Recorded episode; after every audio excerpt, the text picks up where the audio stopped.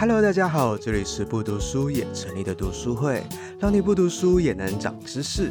每一集我们都会介绍一本书，从文学到数学，从生理到心理，不管是商业、财经、科普、人文，还是艺术设计、经典名著，这里通通都有。事不宜迟，赶快来听我们的分享吧。Hello，大家好，我今天要讲的书叫做《喂鱼贩指南》。然后作者是林凯伦，最近在那个各大书店的排行榜上，好像还算蛮有名的。有有印象。然后看了之后也觉得蛮喜欢的，我还分享给我妈，我妈也是很快的就看完了。其实就很在地的在讲台湾的鱼市场的文化。对，那现在讲一下作者林林凯伦，作者林凯伦他其实是就是他是鱼贩，他也是作家。那他的学历蛮高的，他念到硕士，可是他因为家境，然后放弃学业。就他们家原本就是鱼贩，所以他就接了这个家业。那他小时候其实也有在帮忙家里的呃事业，就是假日啊，或者是不用上课的时候，就会去市场里面帮忙卖鱼。所以对他来说，卖鱼这件事情，就是也是蛮呃驾轻就熟的。那他在二零二零年的时候有荣获玲珑三文学奖短篇小说首奖，然后二零二一年还有时报文学奖、台北文学奖、台中文学奖等等。那二零二二年就是今年才出版的这一本散文集《伪鱼贩指南》。那这本书基本上都是在讲，就是他的鱼贩历程啊。那当然其中也有人。就里面有几篇散文的议题在讲说，哎，你学历念那么高，那为什么你要来卖鱼？很多人可能会认为卖鱼是一件比较呃辛苦，然后比较吃体力活的事情，甚至有人在摊贩面前跟小孩说，哎，你要好好读书，不要跟那个哥哥一样去卖鱼哦。就大家会对卖鱼或是在市场工作的人有这样的刻板印象，可是对他而言，就是这个是不得不，他必须要用这样子的方式来赚钱。对，那里面当然也有讲到他的家庭的呃一些背景环境，或什么是什么样子的家庭，就是让他需要去卖鱼，他都把这些一篇篇写成不同的散文。那这本书里面，它分成了三个章节，集一叫做“身为鱼贩”，集二在讲鱼贩日常，比较多在讲是跟市场，就是在菜市场、鱼市场里面的一些日常生活。集三在讲三代鱼贩。那里面比较多讲的是一些跟他的家庭背景，有讲到他阿公啊，然后他家里他爸爸的一些故事。好，那我就分别对这三个挑了一两篇，然后来跟大家分享。对，那想要讲的第一篇呢是呃集一里面的身为鱼贩，身为鱼贩其实就在讲说他念到了蛮高的学历，可是他选择去卖鱼。那他是鱼贩的第三代，所以他们家其实从小就是餐餐都都有海鲜，可能家里没卖完的鱼啊，就会把它拿来放到家里的餐桌上等等的。当然，就是常吃鱼，那可能会对这些鱼就会有自己的偏好。然后像是可能散开的白鯧鱼肉，他就不吃；或者是国小营养午餐的肉鱼，他也不吃，他就有腥味等等的。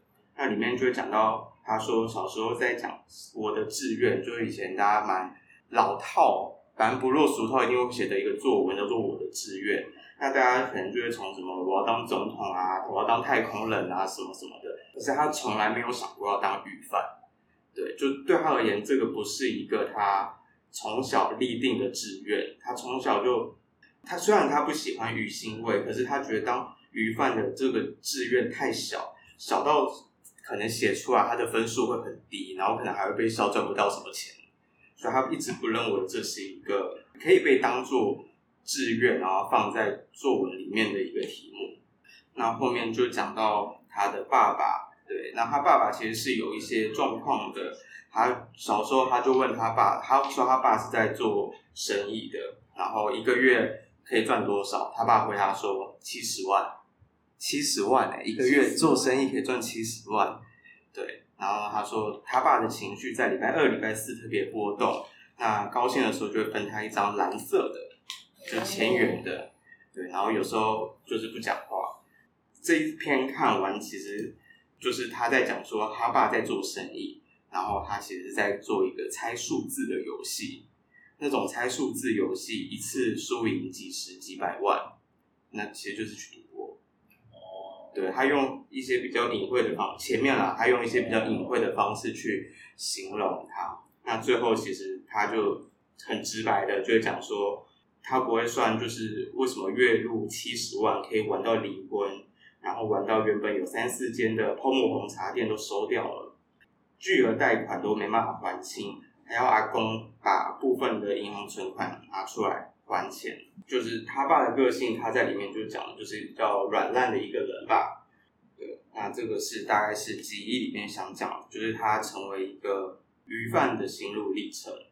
那第二个接下来想讲的是女人鱼摊这一篇。他在讲的是，也算是一个社会现象吧。那其实跟前面也会有点呼应的，就是他其实里面有一句话，就是其实我想要分享这篇，就只是想讲这一句话而已。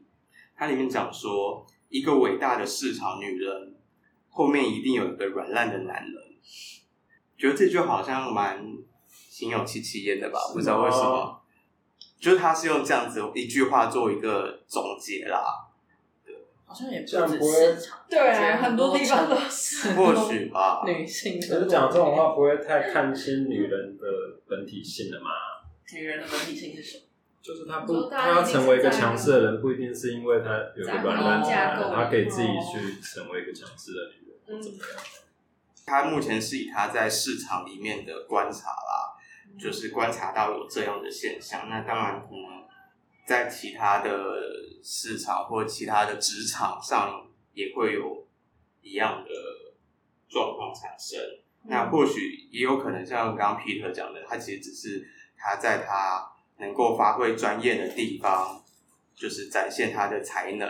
像丢丢妹，她很会拍卖卖鱼，就她是一个拍卖的，在线上拍卖鱼货直播的，对对对，直播那种，这是我觉得还是蛮厉害的。压力大的时候你可以看一下。哦，蛮推荐的。好，那接下来就讲到跟书名有关的一篇叫《伪装鱼贩的指南》。那他说，想要当内行人，就要在正确的时间扮装成正确的角色。基本标配外，内在的展演是重点。我觉得他的文字也算是蛮精准的。然后说要怎么伪装成鱼贩呢？鱼贩也可以 cosplay 哦。他说：“第一个要先从穿着开始，大家可以开始再试着想象一下，就是鱼贩鱼鞋，雨鞋有这种好。他直接讲说，首先你要有个斜背包，两层三层内里，它一层要有魔鬼毡来装手机，防止手机掉入保丽龙内的海水冰掉到积水的地上，然后一层要放货单，因为批发市场没有人在背后背包的。”然后，尤其是那种霹雳腰包，鱼贩最喜欢，对，因为他们要拿东西最方便。可是，呃，作为买方的批发鱼贩，用霹雳腰包又太小，那种斜的背包才可以放每日的货钱啊什么的。OK，可是他这边刚刚有讲到，Amber 有说到雨鞋，对，他说其实可以不用穿雨鞋，但当然穿雨鞋是一个看起来很专业的一个标配，标配，对。可是你千万不能穿的是高跟鞋、皮鞋。对那他说，不穿雨鞋的批发鱼贩，有每天脚都被水泡白的拖鞋党，还有像他刚入行觉得雨鞋他一定有穿运动鞋的人，那他们就都不怕这些运动鞋啊，或是他们的脚沾到这些鱼的血水，或是那种带有腥味的冰水等等的。好，那刚刚讲到说雨鞋，就是的确是一个大宗。那甚至，可是雨鞋也是有分的哦，有分格林纹的啊、军靴型的啊，甚至帆布鞋模样的胶鞋，其实都可以算是雨鞋的一种。对，就是像有一些 cross 还是什么的，还有出一些比较时尚一点的。你干嘛笑？不是我只是，就是觉得很可爱，就是比较时尚一点的胶鞋。创造对立。不过最正统的还是高过于小腿腹的达新牌雨鞋。因为新牌，对，它的品不知道有没有业配啊？对，而且高筒，他说为什么要高筒？因为高筒可以防止后跟在踢水的时候会回溅到裤子里，对，然后或者是后面的不看路，就会把水踢到你的脚上。那切记要把裤脚塞进去。哦，对，好，基本上有了斜背包跟雨鞋这两个配备，鱼贩力已加二十。鱼贩力，对，鱼贩力就是没有力气的力。对，那至于要不要穿多口袋那种钓鱼的背心呢？就其实就看个人，看每个人的习惯啦。这个是外在的。他刚前面有说，就是除了外在之外，还有一个内在的展演是重点，就是你不能只学外表的皮毛，你要学他内心里面都要都要有鱼贩的心态。对，所以在水洼片片的拍卖场中，你要挺胸大步走，就算踢起水也没差，就是不会像一般民众可能进入鱼市场会很小心，不要踩到积水啊，他那些。沾湿啊！啊，如果你遇到前面走很慢的，你就很大声讲：“哎呦，救鬼啊，救鬼哦！”对，然后甚至就是你手上就是够有勇气，你就喊修，对，然后你就不要想说要让谁，就是反正你就是你的主场就是在鱼市场，对，这样子的话，那些人看到你就会想说：“哦，包含其他的鱼客就会看得出来，哦，这个是专业的。”对，而且呢，你在买东西的时候。就是你要保持一个节奏，你一到鱼摊，先别着问老板，哎，老板今天推荐什么？因为你自己心里要有底，你不能给别人推荐。其实你心里要知道你要买的是什么，对，而且你要知道那个时节，什么时节有什么鱼，像什么时候是乌鱼的产季，什么时候是什么鲑鱼的产季，或尾鱼的黑尾鱼的产季是什么时候？这个不是你去问商家而得知，你自己要有这些。知识，如果有在跑菜市场的人，就会知道说，在菜市场，在台湾的市场买菜，在讲的一斤通常不是公斤，是台斤。那这个斤跟中国的斤又不一样。如果再专业一点，你觉得价格可以的话，你就要问这个是实价还是要灌分？那灌分是指要不要加行费？通常是百分之七，可能有点像营业税之类的概念吧。那、啊、通常这个可能都是以批发的市场来讲的，不会是，对对对，比较不像是我们去呃市场买鱼那样子。而且很重要一点就是不要跟老板讲学名，没有人听得懂。像巴吉拉就是巴吉拉，你不要讲油雕。有人会跟老板讲全学名，不知道有些人可能看看 Discovery 上对不对？哦，那个 看起来很好吃，那个什么意思？银纹底雕哦，看起来很好吃。然后你去市场跟老板说我要吃银纹底雕，老板绝对不会知道说。但是杭州红潮，对，那里面很多就是他其实会用台语的口气去形容，因为有时候在包含在讲一些鱼的名字啊，或者是一些相关的术语的时候，他都是用台语的台语文去描写。那这个就是他教你要怎么伪装成鱼贩，在批发鱼货市场里面，可以让大家以为你是很强的鱼贩。接下来到了极二，那极二就是在讲市场，那市场里面就会有很多不一样的事情啦。那第一个在讲的是，呃，我想分享的是实价。那实价就是大家如果有去那种海产店啊，或者是热炒店，有些鱼它就不会写一尾多少钱。或者是什么什么多少钱，他就会写实价。那甚至之前也有看到新闻，就是有些人去观光区买吃海产，然后就因为实价两个字，然后可能花了一很大一笔钱，然后觉得不划算等等的。当然，身为鱼贩的他其实非常少出去吃海鲜，一方面是因为他怕不新鲜，那另外一个方面是价格多少他都知道。他其实他如果要卖贵卖。就是他卖贵或者是太夸张的价格，他都知道说这是不合理的，所以他宁可不吃。那里面他里面就讲了一个，呃，他跟他太太，他们去海产店去点海产的一个过过程，他用这样子的一个过程来描写实价这个部分。那他一开始就是太太啊，就跟那个点菜的阿姨就说：“哎、姐姐，你们那个波士顿龙虾多少钱？”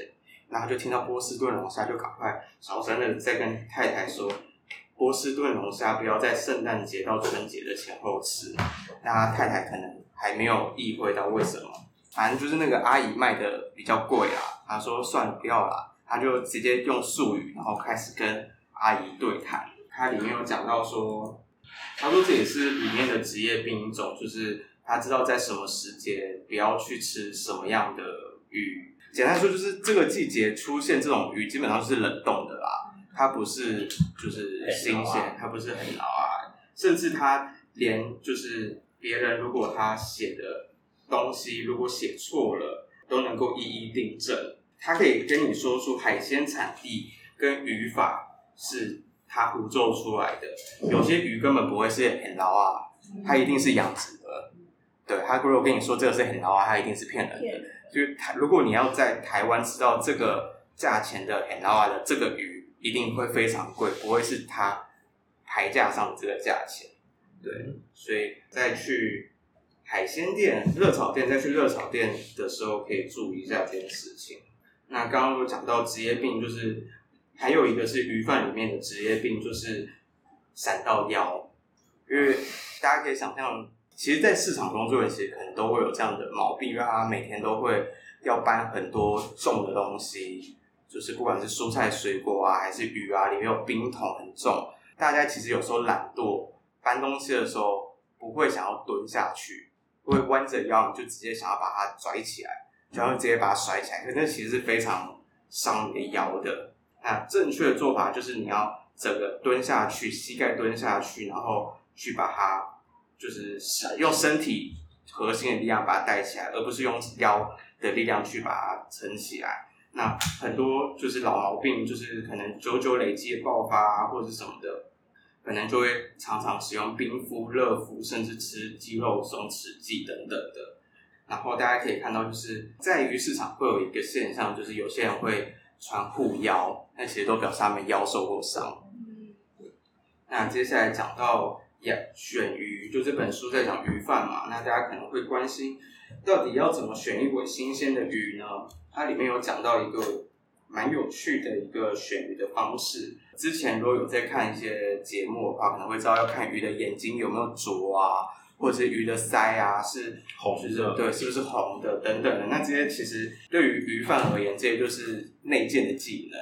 他这边指了一个选鱼的诀窍，他说你可以伸出手来比一个赞，然后你可以摸大拇指下方的肉丘，肉丘的软硬，鱼死掉还没一天的将肌肉僵直感，就类似这个样子。然后你现在松开手，伸开食指跟中指，这样子的软硬度是放了两三天。那不握拳的肉球软硬就是四五天的新鲜度，就是软趴趴，好像没有什么结实的感觉。比赞的时候就是最新鲜的。那如果是更不新鲜的话，就会像是小指头下方的肉肉球是最不新鲜的。对，那最不新鲜的跟最新鲜的。才要相差，哎，比赞有了有了，有有那个差别啊，但是蛮细微的，我以为会更明显。我也以为，就是对，没有那么明显，就是可以。不喜欢吃。好，你喜欢吃鱼啊？我喜欢吃，我们家都蛮喜欢吃鱼的。而且我在我们家算不会吃鱼的。是啊，对我妈是会吃鱼头，然后鱼尾巴的。对，她就是很，她觉得鱼。头里面有很多软骨，然后有很多胶质，然后可以蹭里面的一些精髓出来。长辈都很会吃，我妈每次都可以把一条鱼吃到只剩一点点碎碎的。对对对，我不知道怎么做到的。好，那虽然说你们不喜欢吃鱼，对，可是我还是要讲一下，就是吉三的这一个鱼之占卜。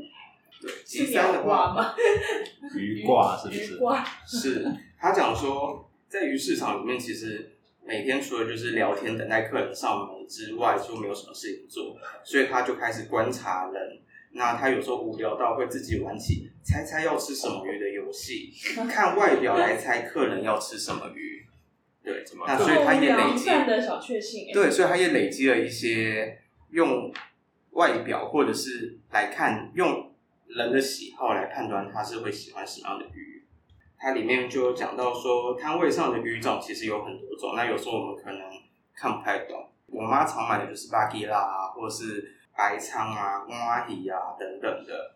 对，那他就会说有铁胃凝厚的尾鱼，刺多肉甜的九母梭，肉质柔软却长得白白的小干山，这可能要用台语讲。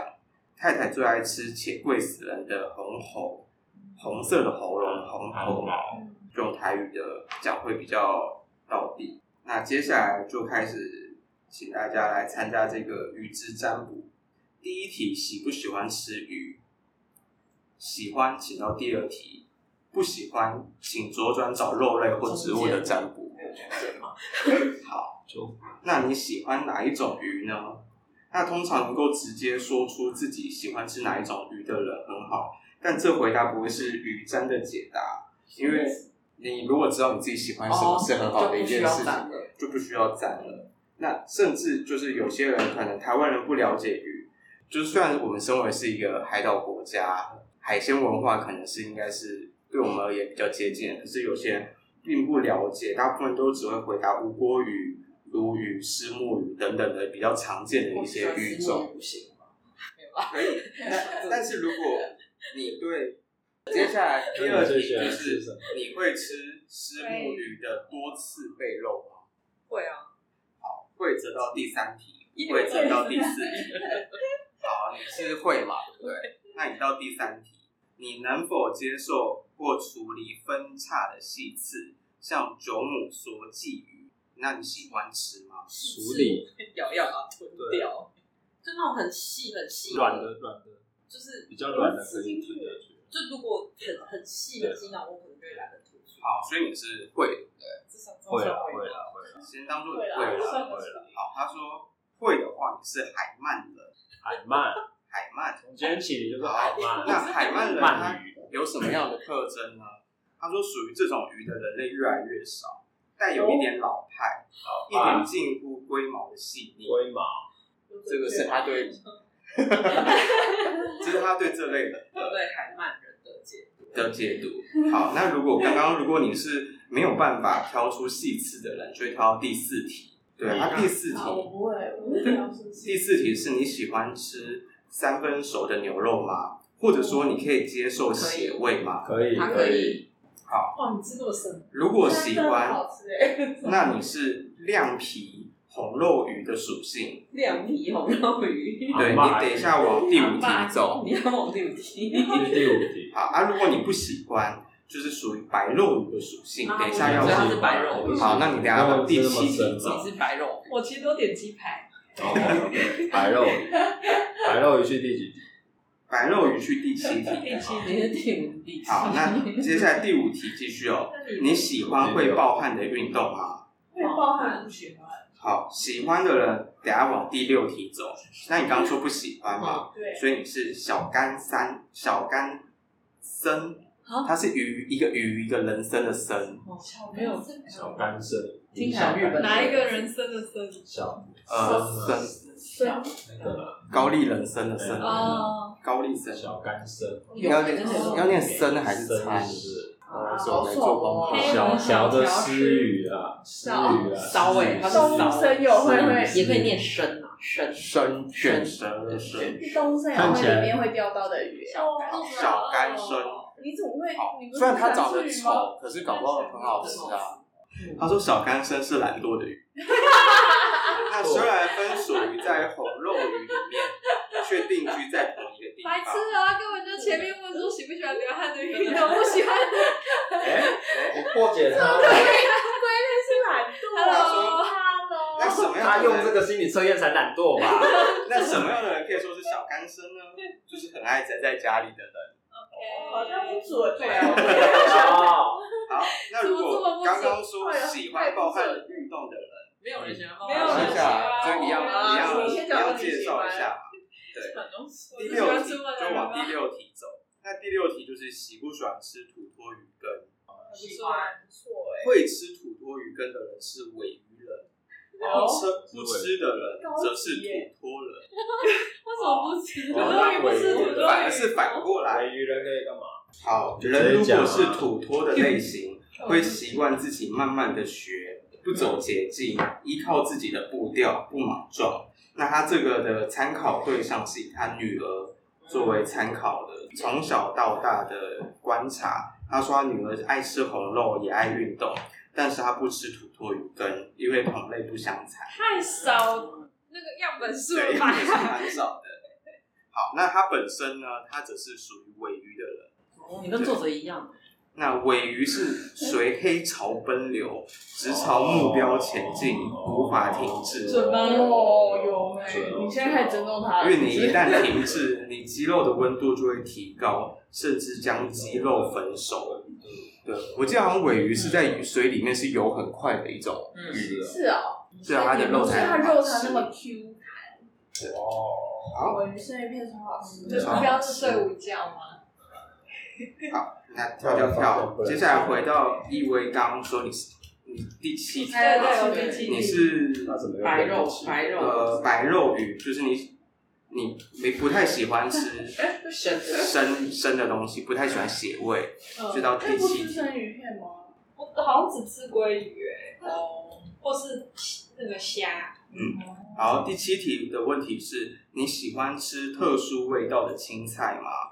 像是红凤菜、甜菜，那如果完全不吃菜，你喜欢吃羊吗？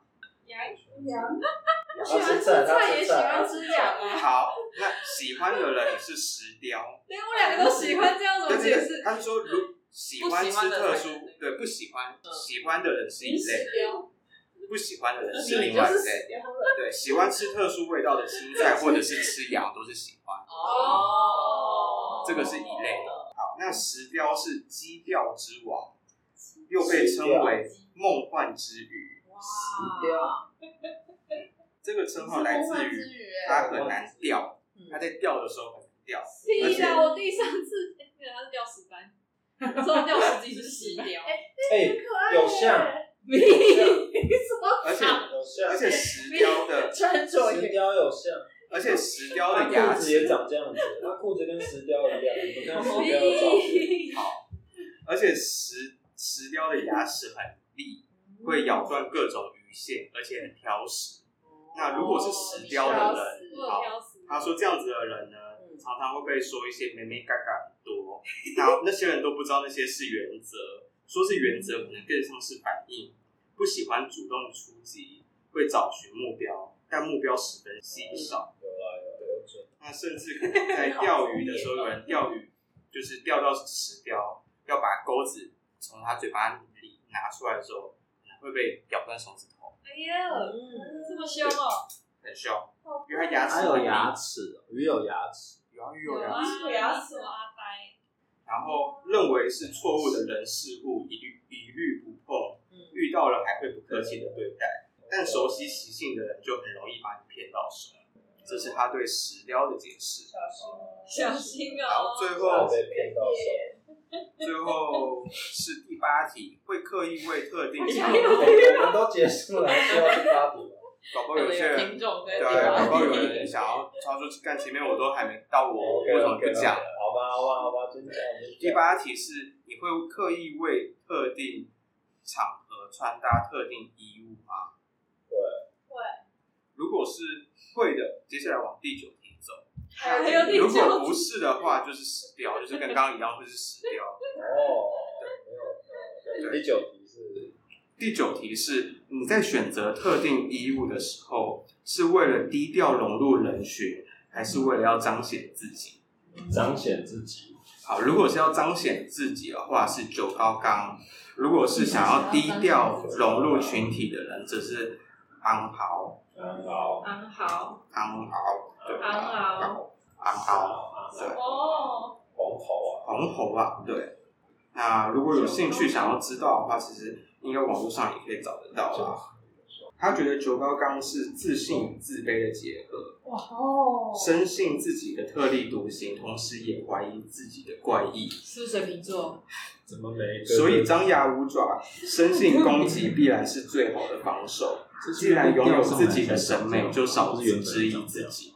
好，最后一个他在讲，就是集三里面的最后一个，他在讲弓鱼。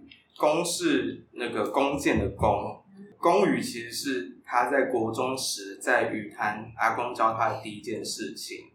那他说，后来在病床上，阿公被从头到脚的线束绷紧，成了工人。对。那大家可以，我不确定大家有没有印象，就是在逛菜市场的时候，你说绑有些鱼是，对，有些鱼是被绑起来的，是被弓起来的。哪一个弓啊？弓箭，弓箭的弓，就是被绑成一个这样弯弯的。哦。他说这样子其实是，这样子其实是在让鱼在市场里面会比较好卖，因为它看起来会比较新鲜，它会让你以为鱼是活着。但其实是这些鱼死不了，剪开弓绳就都没了。鱼体肌肉松弛，瘫软在刀痕斑斑的砧板上。他说，就像弓箭一样，弓弦断了，弓就坏了，就死掉了。那在弓鱼的时候，其实你是会需要把鱼的脊椎给掰断的，会要用力把它，因为你要把它弓成一个角度，它是必须要把它凹断的。那时候它的鳃会看起来像是活着，然后再开合，但其实它只是可能肌肉的一些反射而已。这篇他虽然在讲光鱼这件事情，其实我觉得他在讲的是在讲他阿公，他在讲他阿公在过世前在医院里面中风，然后躺在病床上，那全身都是线，与各种心电图的线啊，然后什么血氧啊等等，或者是插管的线。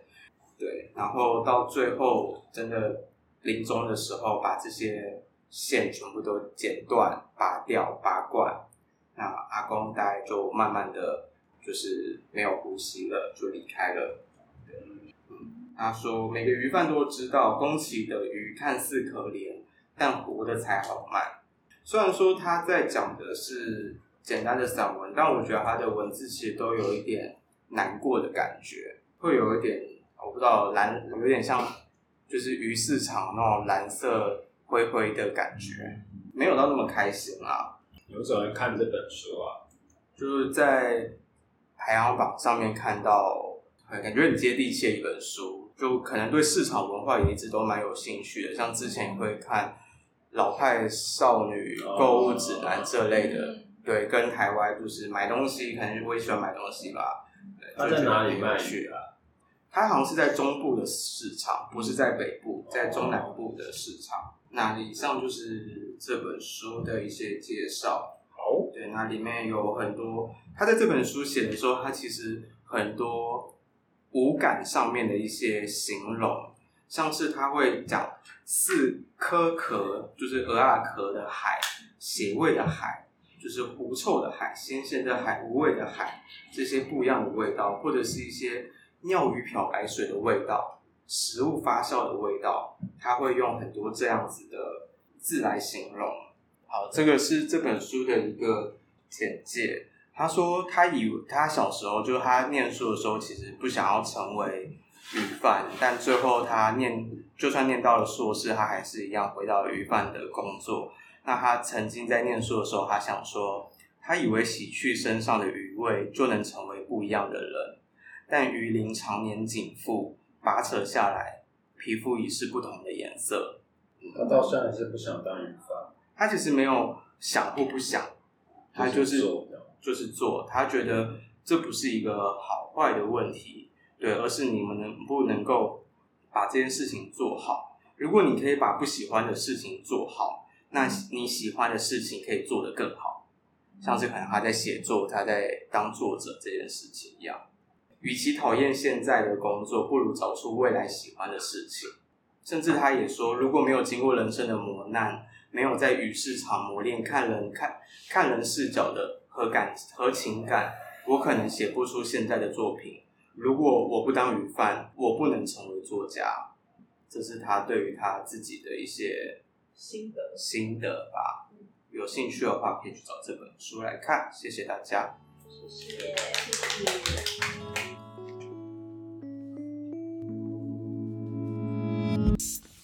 听完今天的这本书，不知道你有什么感想呢？有任何指教，也欢迎留言给我们。喜欢我们的话，欢迎追踪、订阅、分享我们的频道，在 Instagram、Facebook、Medium 都可以找到我们。另外，有使用电子书的小读虫们，千万别错过我们跟读墨合作的专属优惠码 BDS MOO 二零二二 Q4，只要满两百五就可以折五十元。感谢你的收听，那我们下次见喽，拜拜。